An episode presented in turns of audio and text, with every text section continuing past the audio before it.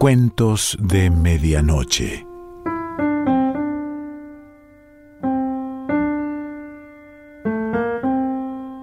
El cuento de hoy se titula Dos amigos y pertenece a Guy de Maupassant.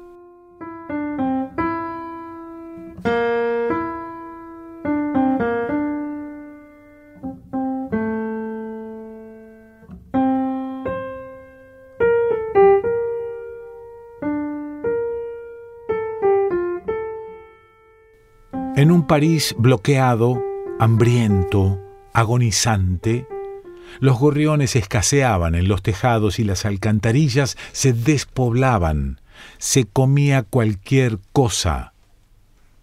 Mientras se paseaba tristemente una clara mañana de enero por el bulevar exterior con las manos en los bolsillos de su pantalón de uniforme y el vientre vacío, el señor Morisot, relojero de profesión y alma casera a ratos, se detuvo en seco ante un colega en quien reconoció a un amigo. Era el señor Sauvage, un conocido de orillas del río.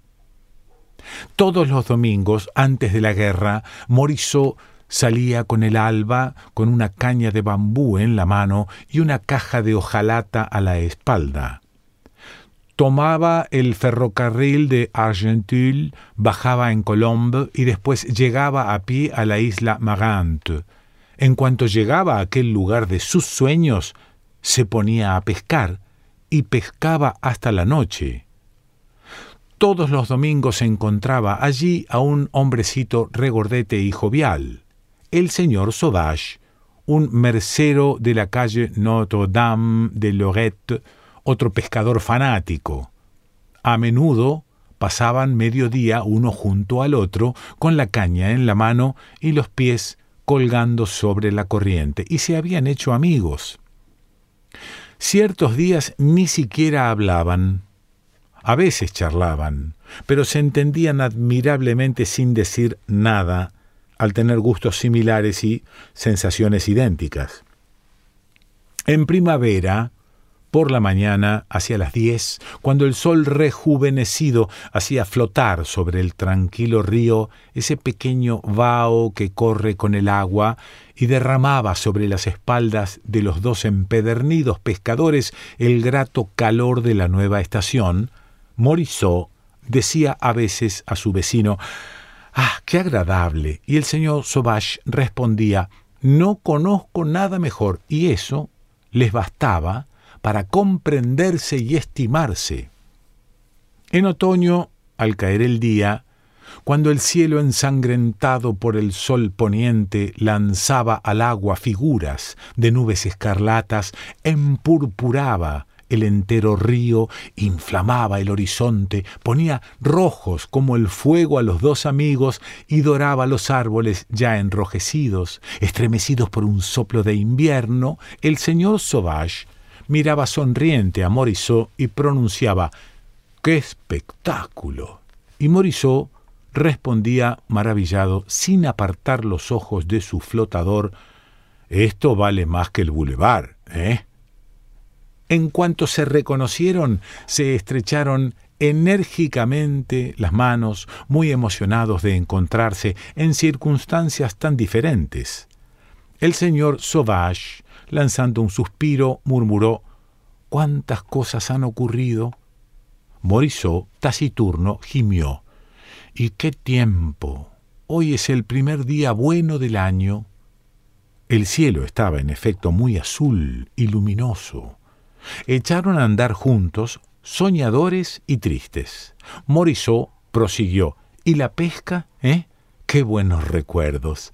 El señor Sauvage preguntó ¿Cuándo volvemos a pescar? Entraron en un café y tomaron un ajenjo. Después volvieron a pasear por las aceras. Morisot se detuvo de pronto. ¿Tomamos otra copita? El señor Sauvage accedió. Como usted quiera. Y entraron en otra tienda de vinos. Al salir estaban eh, bastante atontados, perturbados como alguien en ayunas cuyo vientre está repleto de alcohol. Hacía buen tiempo, una brisa acariciadora les cosquilleaba el rostro, el señor Sauvage, a quien el aire tibio terminaba de embriagar, se detuvo. ¿Y si fuéramos? ¿A dónde? Pues a pescar. ¿Pero a dónde?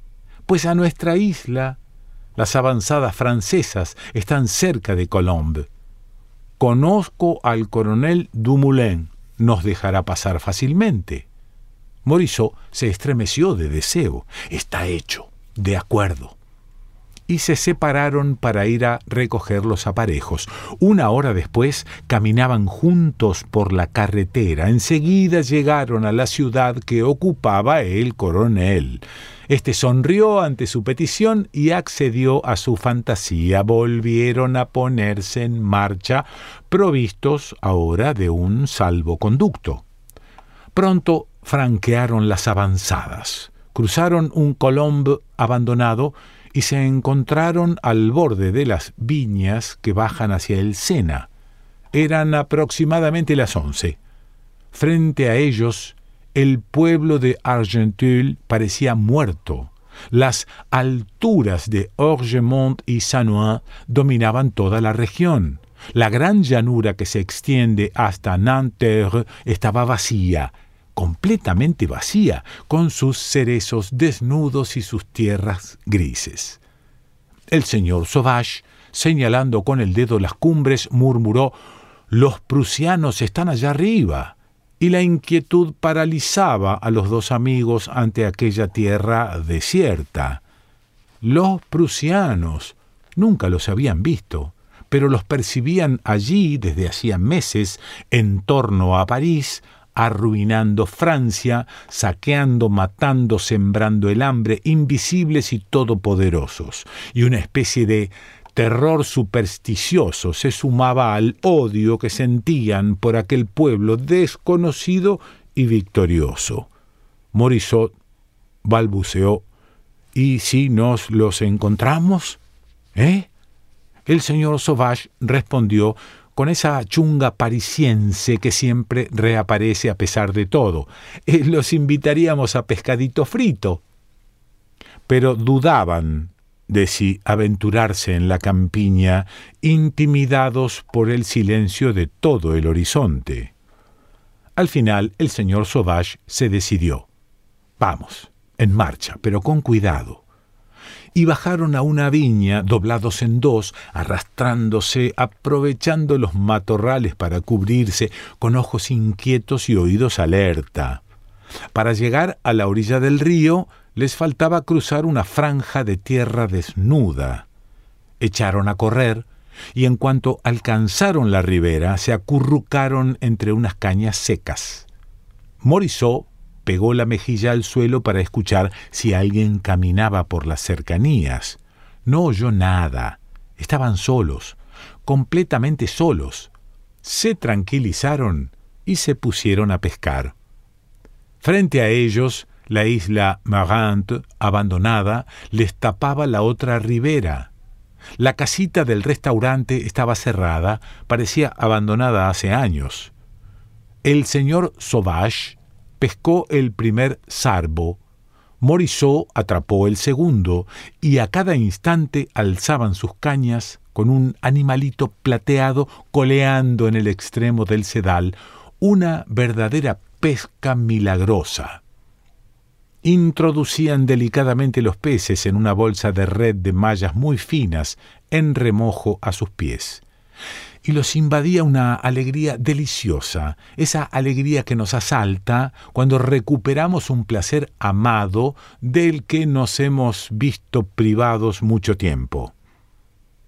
El buen sol dejaba correr su calor sobre sus hombros, ya no escuchaban nada, no pensaban en nada, ignoraban al resto del mundo, pescaban. Pero, de pronto, un ruido sordo que parecía llegar de debajo de la tierra estremeció el suelo. El cañón volvía a retumbar. Morisot volvió la cabeza y por encima de la ribera divisó allá abajo a la izquierda la gran silueta del Mont Valérien que llevaba en la frente un copete blanco, el vapor de la pólvora que acababa de escupir. Al punto, un segundo chorro de humo partió de lo alto de la fortaleza. Unos instantes después resonó una nueva detonación. La siguieron otras y a cada momento la montaña lanzaba su aliento mortal, resoplaba vapores lechosos que se elevaban lentamente en el cielo tranquilo, formando una nube sobre ella. El señor Sauvage se encogió de hombros. Ya vuelven a empezar, dijo. Morisot que miraba ansiosamente cómo se hundía una y otra vez la pluma de su flotador, se vio asaltado de pronto por la cólera del hombre pacífico contra los fanáticos que así luchaban y refunfuñó.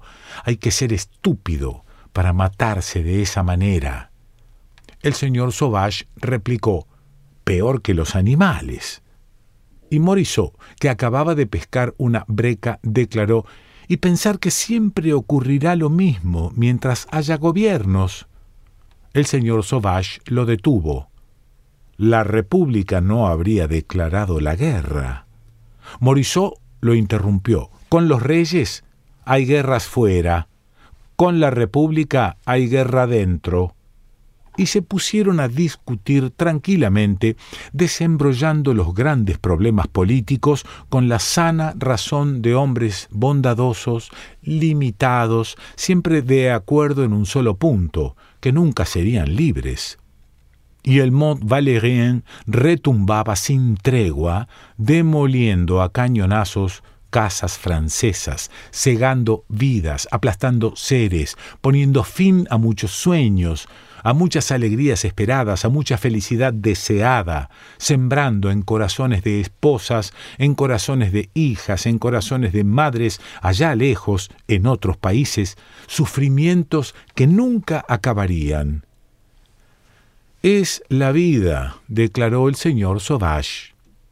Diga más bien que es la muerte, replicó riendo Morisot pero se estremecieron asustados, oyendo que alguien caminaba detrás de ellos.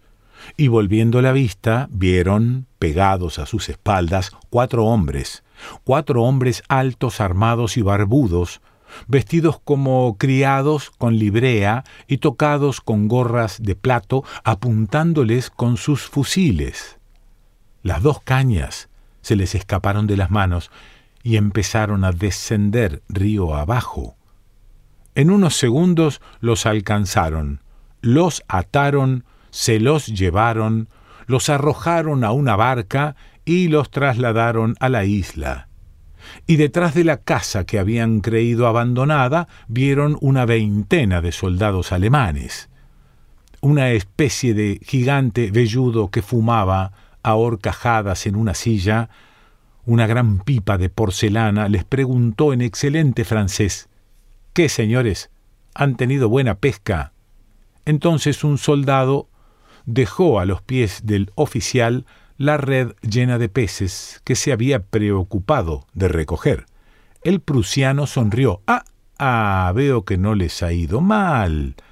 Pero se trata de otra cosa. Escúchenme y no se inquieten. Para mí, ustedes son dos espías enviados a vigilarme. Yo los capturo y los fusilo. Ustedes fingían pescar con el fin de disimular sus intenciones. Han caído en mis manos. Mala suerte es la guerra. Pero como ustedes han salido por las avanzadas, seguramente tienen una contraseña para regresar. Díganme esa contraseña y les perdono la vida. Los dos amigos, lívidos el uno junto al otro con las manos agitadas por un leve temblor nervioso, callaban. El oficial prosiguió Nadie lo sabrá nunca. Ustedes volverán tranquilamente a casa. El secreto quedará entre nosotros. Si se niegan, es la muerte. Y enseguida, ¿eh? Elijan. Ellos continuaban inmóviles, sin abrir la boca. El prusiano, sin perder la calma, prosiguió extendiendo la mano hacia el río. Piensen que dentro de cinco minutos Estarán ustedes en el fondo de esa agua dentro de cinco minutos. ¿No tienen ustedes familia? El Mont Valérien seguía retumbando. Los dos pescadores permanecían en pie y silenciosos. El alemán dio unas órdenes en su lengua. Después cambió su silla de sitio para no encontrarse demasiado cerca de los prisioneros y doce hombres fueron a colocarse a veinte pasos con los fusiles al pie. El oficial prosiguió Les doy un minuto. Y ni un segundo más. Después se levantó bruscamente, se acercó a los dos franceses, tomó a Morisot del brazo, se lo llevó aparte, le dijo en voz baja Rápido, la contraseña. Su compañero no sabrá nada. Fingiré compadecerme. Morisot no respondió nada. El prusiano se llevó entonces al señor Sauvage y le propuso lo mismo. El señor Sauvage no respondió. Volvieron a encontrarse uno junto a otro, y el oficial se puso a dar órdenes. Los soldados alzaron sus armas entonces la mirada de Morisot cayó por casualidad sobre la red llena de sarvos que había quedado en la hierba, a unos pasos de él. Un rayo de sol hacía brillar el montón de peces que se agitaban aún y lo invadió el desaliento. A pesar de sus esfuerzos, se le llenaron los ojos de lágrimas. Balbuceó Adiós, señor Sauvage. El señor Sauvage contestó, Adiós, señor Morisot. Se estrecharon las manos, sacudidos de pies a cabeza por invencibles temblores. El oficial gritó, ¡Fuego! Los doce disparos sonaron como uno solo. El señor Sauvage cayó de bruces. Morisot, más alto, osciló, giró sobre sí mismo y cayó atravesado sobre su compañero boca arriba, mientras la sangre escapaba a borbotones por la guerrera agujereada en el pecho. El alemán dio nuevas órdenes. Sus hombres se dispersaron, regresando después con cuerdas y piedras que ataron a los pies de los dos muertos. Después los llevaron a la orilla. El Mont Valérien no cesaba de retumbar, coronado ahora por una montaña de humo. Dos soldados tomaron a Morisot por la cabeza y por las piernas. Otros dos agarraron al señor Sauvage de idéntica manera. Los cuerpos, balanceados un instante con fuerza, fueron lanzados al río, describieron una curva, después se hundieron de pie en el río, pues las piedras arrastraban primero las piernas. El agua saltó, burbujeó, se agitó, después se calmó, mientras unas pequeñas ondas llegaban hasta la orilla. Flotaba un poco de sangre. El oficial siempre sereno dijo a media voz, Ahora los peces se ocuparán de ellos. Después regresó hacia la casa y de pronto vio la red con los sarvos en la hierba. La recogió, la examinó, sonrió, gritó Wilhelm.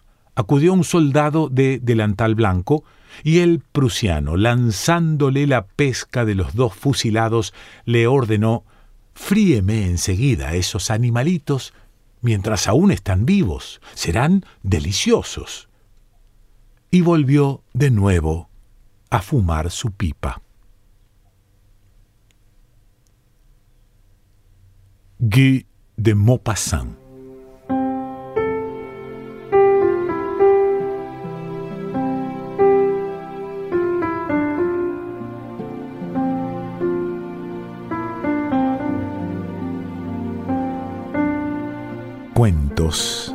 de Medianoche.